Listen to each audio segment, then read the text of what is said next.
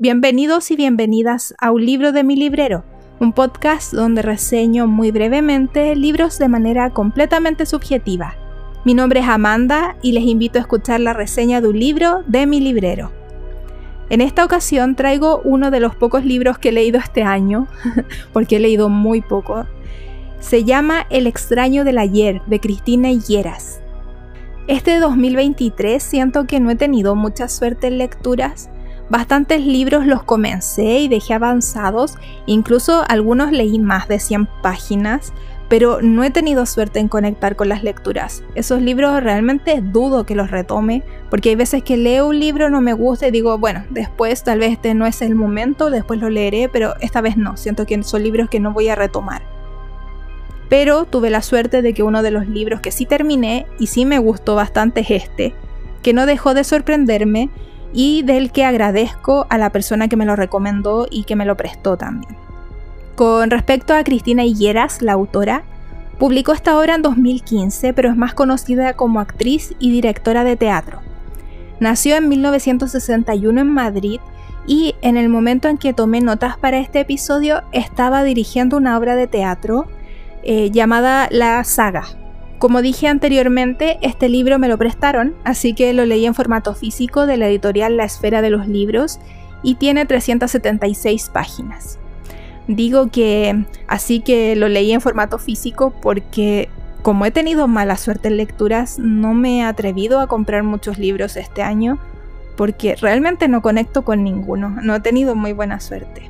Ya en fin, este es un thriller bastante oscuro a mi parecer y el inicio no se me hizo difícil, pero siento que es porque estoy muy habituada a leer este tipo de novelas negras contemporáneas, por lo que siento, no sé, algo me dijo inconscientemente que no era tan sencillo como parecía. Lo creo así porque cuando lo leí y puse el inicio es fácil de leer, me quedé pensando en eso, así que quería mencionarlo.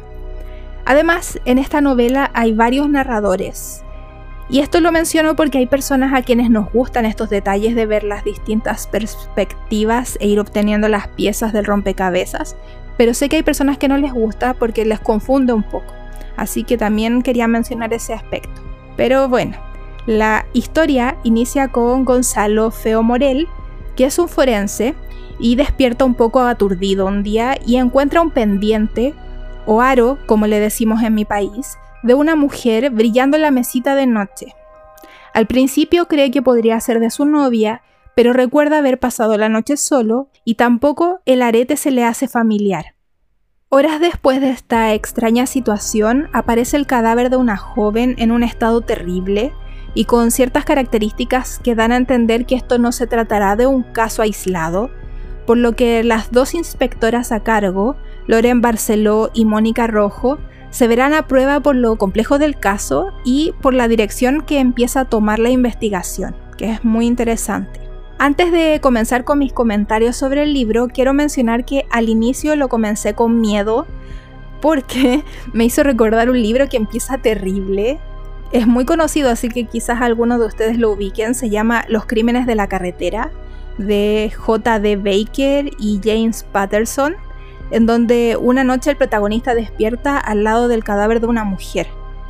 Es horrible el inicio, no pude continuar de leerlo, leí solo el inicio y me desesperaba. Sentía que era muy similar al proceso de Kafka, pero sanguinario, entonces fue demasiado para mí. Y cuando este libro extraño del ayer comenzó similar, me asusté un poco, pero no, no, eh, siento que fue completamente soportable y que pude seguir leyéndolo. Pero me trajo estos recuerdos terribles de ese libro que me dejó un poco, eh, no sé, incómoda y, no sé, con un rechazo hacia los thrillers durante bastante tiempo. Este es un libro bastante adictivo, tampoco como para que me volviera loca, porque veo reseñas de que es lo máximo y yo no sentí tan así la situación, pero me gustó la historia incluso a pesar de que la trama va desenvolviéndose antes de llegar al final del libro. Aún así, aún creyendo que ya sabes el final y siento que por lo mismo no entendía por qué todavía quedaban páginas y páginas por leer, el final sorprende. Es un desenlace impactante y eso lo agradezco mucho. Además, me ocurría algo curioso. Yo, durante la lectura, me esperaba lo que ocurrió al final, pero siento que la lectura me hacía olvidarlo porque constantemente suceden cosas. Entonces llegué al final con la vaga idea de que se me había pasado por la mente lo que sucedía, pero que no lo pensé lo suficiente. y como que no había llegado a profundizarlo porque tenía la idea y pasaba algo, entonces se me iba la idea de la mente. Espero que se entienda lo que he estado tratando de decir hasta ahora, pero es un libro súper entretenido en ese aspecto Cumple con lo que prometen este tipo de novelas policiales actuales, sucesos interesantes, un ritmo enérgico, que sean sencillos de leer y finales dramáticos. Así que lo recomiendo para quienes disfrutan de estos thrillers. De esta manera me despido. Les agradezco por haber escuchado este episodio y nos encontramos en dos semanas con otra reseña de un libro de mi librero. Hasta la próxima.